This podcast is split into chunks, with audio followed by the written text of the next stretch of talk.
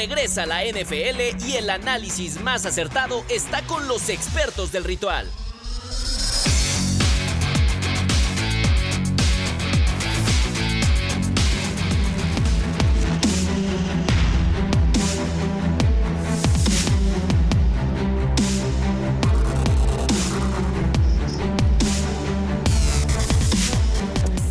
Amigos, ¿cómo están? Bienvenidos, qué gusto saludarlos eh, para una tercera temporada del Ritual Podcast después del eh, arranque trepidante con muchas sorpresas, eh, empezando por la del jueves pasado por la noche eh, un arranque muy bueno que tuvo la NFL, eh, muy emocionante. Y para, para, hacer todo el análisis de esta semana 1, tenemos a Pablo de Rubens y Lalo Ruiz en forma de teléfono celular. Mi querido Pablito de Rubens, ¿cómo estás, hermano? En su versión telefónica. ¿Qué tal, mi querido Gabo? Pues feliz de la vida. La verdad es que quiero llorar. No sé cómo expresar mi emoción, mi felicidad de que por fin tenemos de regreso a nuestra NFL. Se espera que sea una gran campaña. La verdad es que los detalles que se mostraron en la semana número 1 nos dan para analizar bastante, nos dan para buscar distintas aristas y ya lo vamos a estar desmenuzando a lo largo de, este, de esta primera edición. La verdad es que se extrañó mucho. Te extrañé, mi querido Gabo, te extrañé, mi querido Lalo, pero ya estamos aquí de retache para hablar de lo que más nos gusta. Mi querido Lalo, ¿cómo andas, hermano? Muy bien, igual de ácido que siempre, un placer saludar a todos ustedes. Vaya sorpresotas, quinielas que se caen, parlays que se destruyen. La NFL es extraordinaria y para todos aquellos que dicen que hay un guion, el que lo escribe está demente porque hay resultados fantásticos. Y si tengo forma telefónica el día de hoy, porque mañana se presenta de forma oficial el teléfono de la manzana 15. Ah, mira, más. ¿Dónde andas, ¿Se, puede saber dónde andas? ¿Cuáles son tus menesteres? ¿Por qué no andas por acá? Eh, voy regresando de un periodo de vacaciones. Ah, muy bien, eh, merecidas. Y, regresando a la Ciudad de México me recibí un tráfico monumental, extraordinario, exquisito, para que no olvide cómo es la CDMX. Por si nos extrañaste, hermano. Oiga, sí, sí. antes de, de empezar con el análisis, ¿alguno de ustedes le puso en el Survivor a los Chiefs? Fíjate que no, sí lo puse en la quiniela, no lo puse en el Survivor. No, los chips hay que guardarlos más adelante, es parte de la estrategia. Pero, pero fue una de las grandes sorpresas. Por, lo menos arrancamos ya con sorpresas del primer día, ¿no? Bueno, eh, pero vamos a empezar eh, con, con, un tema que también fue eh, de los más hablados este domingo: la victoria apabullante del conjunto de los 49ers sobre los Steelers. Ay, tenemos años haciendo esta pregunta que nos pone aquí la producción. ¿Los 49ers son de verdad? Quizá, lo, lo, que sí es que tal vez Brock Purdy sí es tan bueno como algunos esperaban. Puede yo, ser. Yo pienso que esa es la apuesta más importante y más interesante que tiene Kyle Shanahan esta temporada. A ver, los 49ers llevan tres temporadas construyendo una base de futbolistas que pueden conseguir el Super Bowl. El gran problema es que se han enfrentado a ciertos problemas y obviamente se han topado con pared ya en instancias finales. Pero lo cierto es que línea por línea los 49ers son de los equipos más ambiciosos de la campaña. Para mí, favoritos a llegar al Super Bowl este año, por lo menos por parte de la conferencia eh, nacional. Eh, línea por línea, como bien lo decíamos, están fortificados. Lo de Brock Purdy me parece súper interesante, sobre todo después del riesgo de Trey Lance, de haberlo cortado, después de haber eh, intercambiado, soltado también a Jimmy Garoppolo y tratar de apostar por pocos partidos que Purdy funcionó el año pasado. Eh. La verdad es que fue un gran volado, fue una gran apuesta. Al final del día nosotros no estamos en el día a día, no vemos los entrenamientos, pero parece ser que llenó el ojo de los coaches y por eso Purdy es hoy por hoy el que ejecuta. Ahora, si también estás rodeado por un Christian McCaffrey, por un Divo Samuel, ahora un, un, Brandon Ayuk que brilló el fin de semana y tienes un George Kittle, ¿no? Como ala cerrada, tienes una defensiva súper capaz con el defensivo mejor pagado de toda la historia del NFL. Me parece que hoy por hoy San Francisco, claro que es, es favorito. Creo que Lalo San Francisco es, es, eso es lo que tiene. Tiene un equipo tan completo, tiene un, un músculo eh, que, que, llena el ojo en todas las líneas y en todas las posiciones. Y eso evidentemente hace que no necesites quizá de un eh, coreback tan estelar como puede ser un Justin Herbert, un Aaron Rodgers, etcétera. Sí y no. A ver, ¿por qué? Hicieron una apuesta por un coreback que terminan cambiando a Dallas hicieron unos trueques que empeñaron su futuro. Tienen uh, un roster que está plagado de multimillonarios y un tope salarial que será un tema muy preocupante las próximas temporadas. Partiendo de ese escenario, es ahora o nunca para San Francisco. Se enfrentaron a los acereros de Pittsburgh, los acereros que constantemente estaban presionando a Brock Purdy y durante muchas jugadas vimos la movilidad que tiene este extraordinario jugador cuando está sano. Hay que recordar que modificaron reglas para esta temporada, una de ellas se llama Block Purdy Rule, que significa que tú puedes tener tres corebacks en el roster activos y que ocupen lugar evitando la hecatombe de la temporada anterior donde caen frente a Filadelfia. La demostración fue extraordinaria, anotaban, anotaban, anotaban durante los primeros y segundos cuartos. La cosa es a ver, hablaba Pablo acerca de George Kittle. George Kittle solamente tuvo tres recepciones para 19 yardas. Lo que fue extraordinario fue una, un acarreo para touchdown de Christian McCaffrey que termina con 22 toques de balón.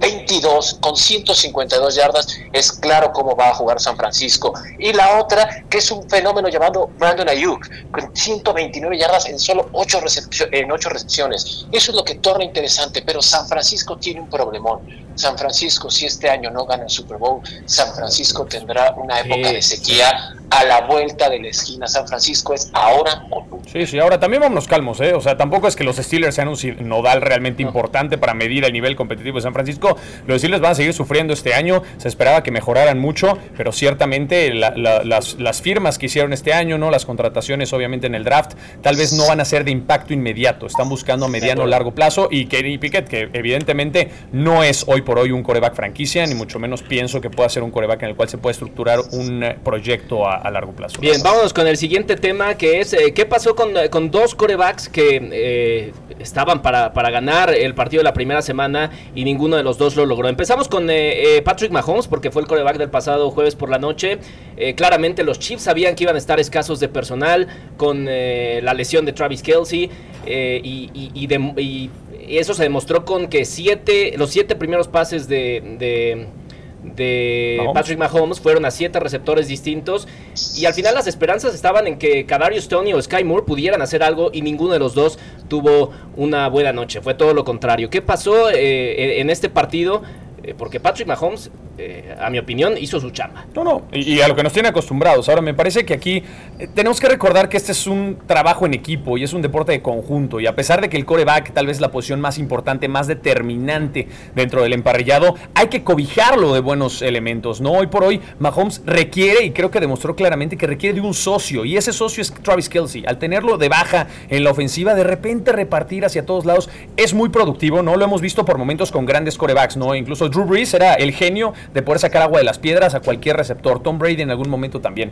Pero este caso de, Patrick Mahomes, me parece que sin un socio de esta índole, te va a ganar partidos, pero no va a llegar al encuentro definitivo. O sea, estos equipos que no tienen grandes figuras no logran usualmente consolidarse. Entonces, algunas bajas, el tema de Chris Jones, ¿no? que hoy por hoy es el coreback de la defensa, que también tiene que brillar mucho y que tiene que ser un elemento que domine. Pero me parece que los Chiefs de Kansas City van a mejorar, pero tampoco pienso que vaya a ser un equipo aplanador y espectacular. Y de hecho lo vimos en el Super Bowl. Iba perdiendo gran parte del encuentro y gracias al talento de Mahomes y de estas cosas maravillosas que te saca de repente de partidos distintos, logra conseguir los resultados. Pero va a ser un año de mucha batalla para el conjunto de Andy Reid. ¿eh? Lalo, parece que, que los Chiefs se están volviendo dependientes de hombres específicos que si no están, igual y el equipo no funciona al 100%.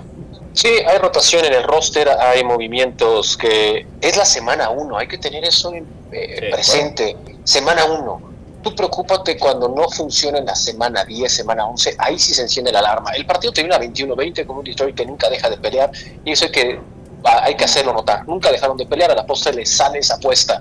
Detroit va a ser un equipo que será incómodo para muchos, pero si tú te fijas en los números de Patrick Mahomes y la cantidad de pases que le tiraron, porque esta ofensiva sigue siendo 100% aérea, lanzó 39 veces, completó 21. Si lo ves así, dices, mm, un partido malo de Mahomes. No, no fue malo. La cosa es que le tiraron, le tiraron los pases para poder conseguir los primeros y 10 que la posta lo mantuvieran peleando. Termina con 226 yardas, una intercepción que no es su culpa, pero se la cargan a él en la estadística, 226 yardas, un partido decente para una superestrella. El problema fue la cantidad de pases tirados. Habrá que mejorar mucho a lo largo del camino, tendrá que sobre todo tener ritmo esta ofensiva, ritmo que le faltó a otras tantas. Kansas City, el problema es que le tiraron pases a Mahomes. De ahí en fuera se ve una aplanadora para los jefes de Kansas City esta temporada. Bueno, y el otro coreback eh, es Joe Burrow, quizá eh, que sí tiene un poco más de responsabilidad en la derrota de los Bengals, un, un juego que representó el punto más bajo de Joe Burrow como visitante, completando solo 14 de 31 pases para 82 yardas y liderando una ofensiva que totalizó tan solo 142 yardas. ¿Cómo viste tú, Pablo, a Joe Burrow en este partido? A mí me parece que hay que darle un reconocimiento a los Browns, ¿no? A sacar un resultado contra los Bengals de esta índole y limitarlos a tres puntos cuando esta, el último año, los últimos dos años han sido las ofensivas más explosivas y dinámicas de la NFL. La verdad es que habla de que los Browns vienen a pelear de buena manera y curiosamente tal vez no es de Sean Watson el elemento más importante, sino la defensa. Lo de Joe Burrow a mí me parece que, tiene cierta lógica, ¿no? Mucha gente minimizó mucho el tema de la lesión que tuvo ahora en el training camp previo a arrancar la temporada. Y para mí va a ser un tema determinante porque no está al 100% de la rodilla. Se desconoce todavía, no se ha dado un parte médico específico de, cuál es la magnitud de esta lesión que tuvo eh, Joe Burrow. Pero de repente, cuando le tocaba salir ¿no? del emparrillado, se le veía justamente en la banca, en el sideline, calentando, haciendo ejercicios con ligas constantemente en la rodilla. No, no está hoy por hoy al 100 y se ve también en el temple y la manera de tomar decisiones. No se siente seguro al 100% Joe Burrow. Me parece que va a tener que ver y va a tener que pasar mucho por su salud, pero claro que hay elementos para pensar que Cincinnati puede mejorar muchísimo, como lo dice Lalo semana número uno. Tampoco pienso que hay que tirar las naves o quemar las naves, pero sí va a ser un tema a considerar porque es otro de estos equipos que dependen. A ver, obviamente el coreback es muy importante, pero dependen un 90% de su ejecución, 80% de su coreback. Y si no está al 100%, el equipo no va a caminar. Lalo, pero le quita eh, puntos eh, esta, esta derrota a, a los Bengals en sus aspiraciones a llegar al Super Bowl. No estoy seguro que vayan a llegar al Super Bowl, sí estoy seguro que van a estar en postemporada, eso te lo firmo hoy. Y Pablo tocó el punto sobre la Joe Burrow. Joe Burrow, expectativa contra realidad. Llegaba con la expectativa de ser el jugador más caro en la historia dentro de este deporte, como seguirán siendo los corebacks que vengan a futuro. Llegaba con ese preámbulo, pero esa lesión es fundamental para el rendimiento que tuvo la ofensiva, inclusive con Jamar Chase. ¿Qué es lo que pasa? tiene el peor rendimiento dentro de la NFL Joe Burrow en este primer partido y sobre todo la primera mitad es para el olvido. 36 yardas de Joe Burrow en una primera mitad es algo que tú consigues en una serie ofensiva. Ya lo decías tú, termina con 14 pases completos, 82 yardas, pero lo de Joe Burrow es de llamar la atención y sobre todo para el gerente general y para el entrenador en jefe. ¿Qué hacer? Recuperarlo y tenerlo a punto para la semana 4 o 5, llevarlo poco a poco y darle minutos para que tenga ritmo. Esa es una apuesta que tendrán que hacer los Bengals y deberán tener muchísimo cuidado Joe Burrow sabemos lo que puede hacer, es el único que le puede hacer contraparte a Mahomes en un talento cara a cara, tete a tete. Hay que llevarlo con mucha mesura. A pesar de la derrota, tampoco minimicemos, como también lo decía Pablo, pocas veces voy a darle tanta la razón a Pablo como en esta ocasión. Estamos arrancando el año, se vale. Es correcto, es correcto. ¿Por qué? A ver, lo de Cleveland, lo de los Browns es extraordinario. Ustedes vean históricamente, semanas 1, arranques de temporada de los Browns, históricamente un equipo perdedor, arrancaban con derrota. Últimas tres temporadas, independientemente de todos los cambios, si está Baker, si no está Baker, los problemas alrededor, la grilla, etc., etc., arrancan con victoria. Los Browns es otro equipo que eh, nominalmente, por talento, tienen que estar en postemporada. ¿Llegarán? No lo creo, pero el talento lo tienen y su línea defensiva es una monstruosidad Así que esa es la razón primordial por la que vemos ese resultado de 24 a 3 de los Bengals frente a los Browns. Sí, el tema es que ahora tiene un nuevo coordinador defensivo que es Jim Schwartz y vaya que se notó ese cambio eh, en, la actitud de los jugadores y también en la estrategia de esa defensa. Vámonos con el último tema de vámonos con, el último tema de eh, de los eh, tres que de las tres de la semana que es precisamente el de los Dallas Cowboys y una pregunta que nos hacemos cada año eh, si los Dallas Cowboys eh, son, son es su año, si son de Super Bowl, si, si van a llegar muy lejos. Eh, no, la realidad es que el año pasado fueron el equipo que más pérdidas de balón ocasionaron y este año eh, comenzaron eh, en la semana 1 de la NFL justo en donde dejaron las cosas, ocasionando también muchísimas pérdidas de balón, eh, pero ahí la incógnita será qué tanto puede responder a ese esfuerzo la ofensiva que ayer ni siquiera la pudimos ver. Sí, sí, o sea, lo cierto es que las cosas han ido trascendiendo de manera positiva, pero yo le diría a los fanáticos de Dallas, esta ya la vivieron, muchachos. A ver, no lo voy a minimizar, ¿no? Pero eh, verdaderamente el fanático de Dallas sabe de lo que estoy hablando. O sea, de repente los hacen emocionarse, pensar en cosas trascendentales y de repente se empiezan a caer de manera trepidante. Me parece que lo de Dallas hay que mantenerlo eh, poco a poco, paso a paso, partido a partido, ser mesurados al respecto. Eh, pero sí, lo que pasó el día de ayer me parece que sí fue un hack en la Matrix. O sea, es muy extraño, es muy raro que en semana número uno de repente haya una, un, resultado de 40-0 en un partido. Sobre todo con unos Giants que son competitivos, ¿eh? Y que el año pasado también sorprendieron. Tiene una, una, defensiva bastante potente, pero cuando mentalmente te caes, simplemente no hay manera de salir de este hoyo de este atolladero. Así pasó justamente con Daniel Jones y por eso terminaron por caer. Ahora, la defensiva de Dallas Cowboys para mí es lo mejor que tienen hoy por hoy, ¿no? Este grupo de linebackers con Micah Parsons y con Leighton Van Der que han empezado a consolidarse cada vez más, un perímetro que está dirigido por Diggs, ¿no? Y, un equipo frontal, ¿no? Defensivo que la verdad es que ocasiona muchos estragos a la ofensiva rival. La línea ofensiva de, los gigantes me parece que está para olvidarse el día de mañana, verdaderamente es una de las peores de toda la liga, pero yo me lo voy a llevar con calma y yo se le diría lo mismo a los fanáticos de los vaqueros de Dallas, no se vuelvan locos, esta ya la vieron, pero bueno, a disfrutar un poquito de este triunfo, sobre todo porque es divisional y porque vale bastante, ¿no? Lalo, ¿tú qué dices? ¿Es el año de los Cowboys? No, y ahí va por qué.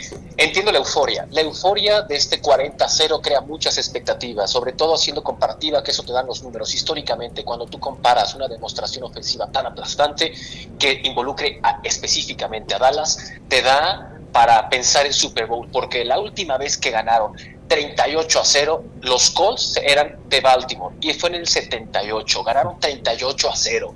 Y después de eso vienen las comparativas. Cuando es dominante la defensiva de Dallas, donde termina tres veces, fueron dominantes, no como este 40-0 ni el 38-0, ofensivas mucho más balanceadas, terminaron con el título de Super Bowl como campeones. Por eso viene la euforia. La bronca es que no puedes depender 100% de tu defensiva, a pesar de que existe esa frase ya hecha de las defensivas ganas campeonatos. Sí, está bien, eso está bien, no digo que no, pero ojo con esta ofensiva. ¿Cuál fue la clave en este partido? 23 jugadas de 36 ejercieron presión y de esa presión fueron 8 jugadores distintos los que llegaron. ¿Qué te da eso como resultado o cómo se debe leer? Lo frágil y poroso de la línea ofensiva de los gigantes, que llegaba Daniel Jones con un sueldo multimillonario como la promesa y el Mesías para sacar a los Giants, y es un coreback bastante bueno, no es superestrella y necesita ayuda de sus compañeros. No es un Patrick Mahomes, no es un Joe Burrow, no, es un Tom Brady, no es eh, un eh, Aaron. O sea, de plano, aguas, sean mesurados, van a llegar a Super Bowl, no ¿Van a llegar a Wild Card? Sí. ¿Van a acabar como campeones del este de la Nacional? No. Pero ustedes pueden estar peleando y pues sí, y sobre todo, ahorita tocaremos el tema de las, de las Águilas de Filadelfia, le pesó muchísimo a Siriani sentar a su primer equipo y se dio muy lento, se vio fuera de ritmo esa, esa ofensiva de Filadelfia. La única gran diferencia, al igual que con los vaqueros, es que la defensiva de Filadelfia es otro monstruo dentro del este de la Es de Super Bowl, es de Super Bowl, definitivamente. Digo, rápido con paréntesis, me gustó la adición de Brandon Cooks al equipo y la carga de trabajo que le dieron a Tony Pollard. Funcionaron muy bien, la verdad. Y a mí me gustó, y a mí me gustó que, Daniel Jones se quedara en el campo a pesar de ir perdiendo por tal cantidad de puntos. Me parece que eso eh, es también... Eh, es dignidad, ¿no? Es dignidad. Claro, bueno, pero, pero es... te vas a esconder ahí a la banca. pero, pero en cada jugada corría el riesgo de lesionarse. sí, sí, sí, pero pues tantita, tantita madre, dirían por ahí, ¿no? La neta. Bien, vámonos eh, al... Vamos a la siguiente sección. Esto es de responder sí o no. Y, ¿Solo sí o no? Sí o no. sí o no concreto, Eduardo. Sí o no concreto y muy brevemente una puedes dar un análisis de 10 segundos. Así se puede. a ver si, a ver si, si nos abren la ventana. A ver, ¿de este, qué va la pregunta? Venga, espérate, ya perdí las preguntas. Aquí están. ¿Sí o no? Eh, Pablo de Rubens, empezamos contigo. Los Ravens van a extrañar a J.K. Dobbins. Los Ravens no van a extrañar a J.K. Dobbins. Me parece que los Ravens de Baltimore tienen eh, a dos grandes corredores como lo son Gus Edwards, que puede heredar bastante grandes la carga, la carga de trabajo, y Hill, que se destapó con dos touchdowns esta, eh, digamos, en este fin de semana. Me parece que con lo que te aporta eh, Lamar Jackson en tema de acarreo de balón y de yardas terrestres, más sumando obviamente estos dos y pensando todavía que hay agentes libres que no tienen chamba, por ejemplo, Karim Hunt, Karim Hunt, perdón, me parece que no lo van a extrañar tanto como pareciera, aunque Dobbins estaba destinado a ser un gran corredor. Tiempo, tiempo. Perdón, perdón, eh, Lalita Ruiz, ¿los eh, Ravens van a extrañar a J.K. Dobbins? No. La razón por qué, hay que recordar rápidamente que tiene nuevo coordinador ofensivo, tienen que acostumbrarse a ese sistema de juego, no, no lo van a extrañar. Ok, yo creo que sí lo van a extrañar. Me parece que es el, punto débil de estos Ravens, es justo el tema de, los corredores. Eh, la segunda es, Brady debería ser una excepción del Salón de la Fama, como lo fue con los Patriotas, es decir, saltarse los cinco años que necesita después de retirarse para entrar al Salón de la Fama. ¿No? No, no, no y no. Hay reglas, hay que seguirlo, es un periodo y se llama tradición. Nadie está por encima. Yo estoy con Lalo Ruiz. No, ¿cuál es la prisa? O sea, ¿por qué querríamos ya meterlo automáticamente? Va a llegar. O sea, es un hecho. El señor lo tiene asegurado. ¿Cuál es la prisa de hacerlo mañana? Igual le pasa algo de que no, no, no, no, Perdón, pero hay reglas y se respetan para todos, más allá de que seas el mejor de todos los tiempos. Estoy de acuerdo con ustedes. La tercera es Tua y Miami pueden ganar el título divisional. pues depende si se mantiene sano o no. O sea, puedo decirte sí, puedo decirte no. Si se mantiene al 100% sí, si no se mantiene sano, no, definitivamente. El resultado o, gran parte de lo que sea sí, eh, que termine por ser éxito esta temporada para Miami, va a pasar por las manos del coreback. ¿Lalo? No, y no depende solamente de Tua, depende del estado de salud y cómo puedan manejar a Terry Hill. Vimos eh, llamadas en estas series ofensivas de Miami, donde normalmente lanzan a jugadores más corpulentos, más altos, están explotando la velocidad de Terry Hill. Es fundamental que tú estés sano, pero aún lo es más que Terry Hill esté sano. Vámonos con la última de estas de sí o no. Jordan Love es el relevo ideal de Aaron Rodgers. No. ¿Por qué no, Lalo Ruiz? No hay nadie como Aaron Rodgers. No, pero es el relevo y lo mismo se decía con Favre. No, no, estamos diciendo es, es, el, es el suplente de Aaron Rodgers o es lo mismo. que No, es el relevo ideal de Aaron Rodgers. Después de tantos años de, de, aprendiendo de Aaron Rodgers, a mí me parece que sí. ¿Quién más? Bueno, era mi respuesta. No, y denle tiempo. Ustedes están adelantándose muchísimo, me refiero a aficionados. Denle calma, la presión que, a la que lo están sometiendo, comparándolo con un hombre que se tardó y aprendió de uno de los mejores que se llama Brett Favre, es complicadísimo. Es talentoso, sin duda. Denle tiempo. Arroz que se cose de, antes de tiempo, se bate. Punto. Ok, dice el interesante, según dice Lalo Ruiz. No, y yo estoy de acuerdo, ¿eh? me parece que ya lo estamos poniendo en un estatus demasiado alto. Yo lo quiero ver más juegos, quiero verlo ante sinodales importantes, no solamente estos juegos divisionales ante Chicago. Estás ningún No, no, perdón, a ver, ¿me vas a decir que no? Gabriel Martínez, no, háblame del récord de las últimas no temporadas. No te puedo decir que no, está bien. Ok, entonces ahí estamos.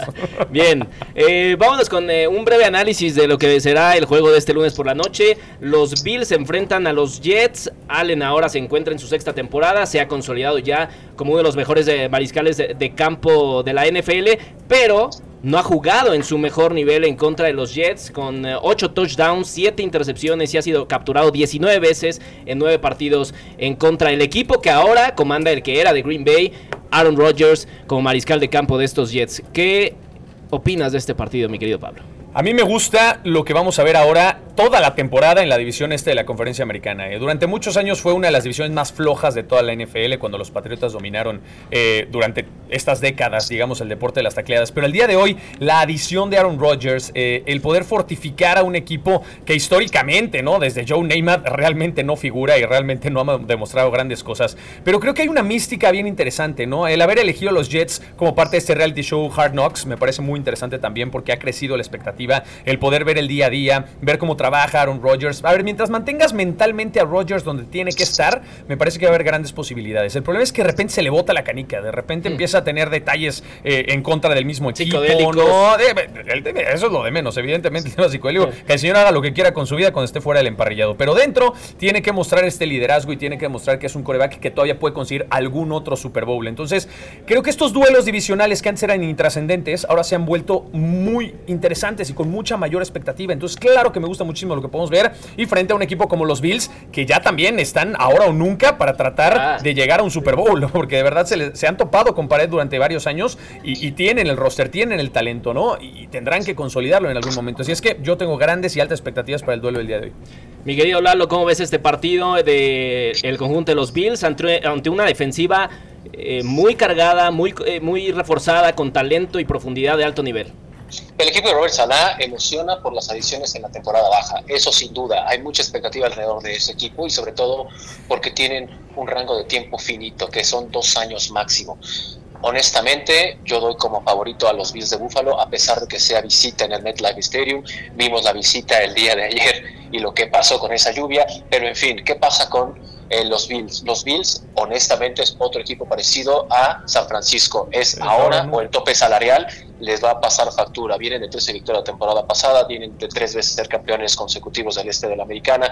Es el séptimo año de Sean McDermott y de Brandon Bean. Brandon Bean es el genio y cerebro que organizó a estos Bills, que es el gerente general. La bronca son los contratos y el tope salarial. Si no este año no ganan el Super Bowl, todos los aficionados de los Bills les tengo una fea noticia se va a venir un periodo de sequía. eso decíamos de los Rams también en su momento. No, no, bueno, pero es que si no es Josh Allen, ¿no? Después de, Jim Kelly, la verdad es que. Lo único que mantiene, por lo que se pueden emocionar, es por su coreback de ahí en fuera, el roster está por encima de los 30 y Stephon años. Diggs, ¿no? De los mejores receptores de la liga. Este, por encima de los 30 años. Y ya que tocan el tema de Stephon Diggs, Stephon Diggs estaba con los Vikings. Los Vikings eran contendientes, tenían una ofensiva bastante buena y una defensiva extraordinaria. Los vikingos jamás ganaron un Super Bowl. Entonces, podría repetirse esa historia. Bien. Eh, pues eh, vámonos para cerrar este podcast con las, eh, los pronósticos de la semana 2 de la NFL, empezando por el partido del jueves por la noche. Eagles en contra de los Vikings. Me parece que tienen que ganar los Eagles de Filadelfia. Eagles de Filadelfia, está. Ahí está. Venga, Lalito. Filadelfia. Filadelfia. Venga, yo voy con Filadelfia también. Bengals en contra de los Ravens. Uy. Me quedo con los Ravens. Ravens. Bengals. Yo voy con los Bengals. Vámonos con eh, ya estamos en los partidos del domingo. Leones de Detroit en contra de Seattle. Seahawks. Lo que vimos, lo que vimos de Russell Wilson durante el primer medio, vimos la mejor versión de Russell Wilson en su prime. Tuvieron errores, cierto. Todos los equipos tienen errores, pero de verdad, todos aquellos que siguen a Seattle, tenganles muchísima, muchísima paciencia. y ahora con este nuevo entrenador, madre mía, lo que viene. Ahora, ¿te, refieres a Gino Smith, no Lalo Ruiz? Eh, a Gino Smith. Es correcto, es correcto, es correcto. Muy bien, ahí está el análisis, muy bien. Bien, yo también voy con Detroit. Me encantó que ganaran en Kansas. Eh, eh, los Colts en contra de los Texans. Colts. Texans, sigo pensando que CJ Stroud le falta todavía consolidarse, se va a tardar unos cuantos duelos. Richardson muy bien, ¿eh? Muy bien, la verdad es que sí, creo que, tiene grandes posibilidades, así es que no le auguro mucho a los Texans tampoco esta temporada. ¿Lalo? Yo voy con Texans, soy terco. está bien, se vale el rompequinielas.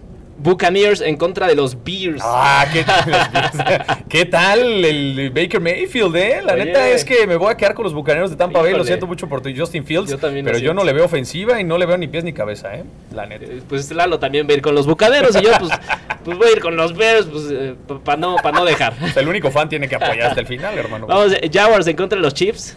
Lalito. Chiefs. Ah, no, sorpresivamente voy a ir con los Jaguars. Me gustó mucho lo que vimos el fin de semana. Es un equipo con garra, con talento y con corazón para jugar. De hecho, yo, lo tengo como candidato al Super Bowl, ¿eh? ¿A los Jaguars? La sorpresa no. papá, pues métele una gana porque de llegar seguramente va a ser millonario, papá, porque nadie los pone ahí. Bien, eh, Jaguars, yo también voy Jaguars. Eh, Falcons en contra de Green Bay. Green Bay. Me gusta mucho Atlanta, tiene un equipo joven, pero no creo que le alcance. Raiders contra los Bills. Raiders, Bills, Lalo. Raiders Bills, voy con Bills. Ah, sí, me voy a quedar con los Bills de Buffalo. Yo, le creo a Josh McDaniels. Y eso, y eso, es una incógnita porque no hemos visto los Bills, los veremos apenas hoy. Sí, sí, sí, correcto. Tenemos dos minutos para el resto de resultados, ya nos están apurando. Vámonos con el eh, de los Chargers en contra de los Titans. Voy con los Chargers. Voy Chargers también. Voy Titans. 49ers en contra de los Rams. 49ers. 49ers. 49ers también. Eh, New, York, New, York, Giants en contra de los Cardinals.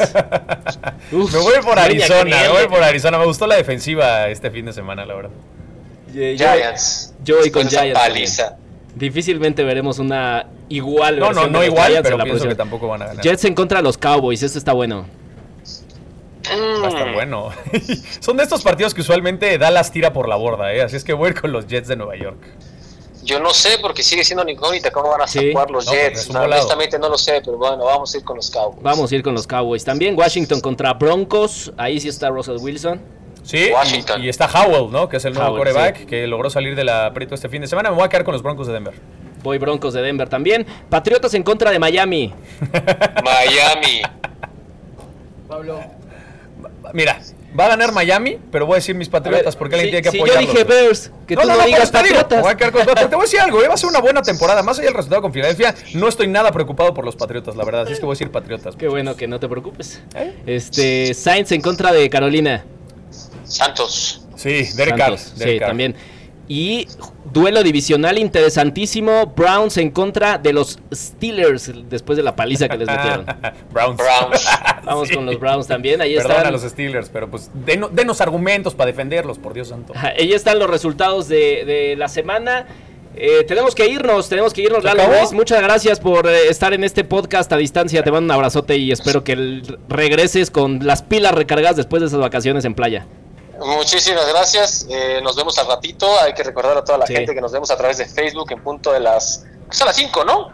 Sí, a las 5 de la tarde. Cinco de la tarde, correcto. Tenemos el programa de highlights, ¿no? El, el ritual, el Ritual resumen. resumen a las 5 de la tarde por aztecadeportes.com y la app, la app de Azteca Deportes, ahí estaremos. Y todos los lunes a las 12.30 en vivo aquí por Facebook Live con el Ritual Podcast. Si no lo, lo- lo pueden ver en vivo, estamos en todas las plataformas, eh, Spotify, Amazon Podcast, Apple Podcast y, todo, y todas las plataformas de, de- de música. Sí, correcto. Y escríbanos también en plataformas digitales. Este espacio también es para ustedes, para poder comentar, platicar de los temas que usted quiera platicar. Ahí vamos a estar al pendiente. Así es que síganos en todas nuestras redes y obviamente estaremos escuchándonos y viéndonos una vez a la semana por acá con todo el análisis de la NFL. Miguel.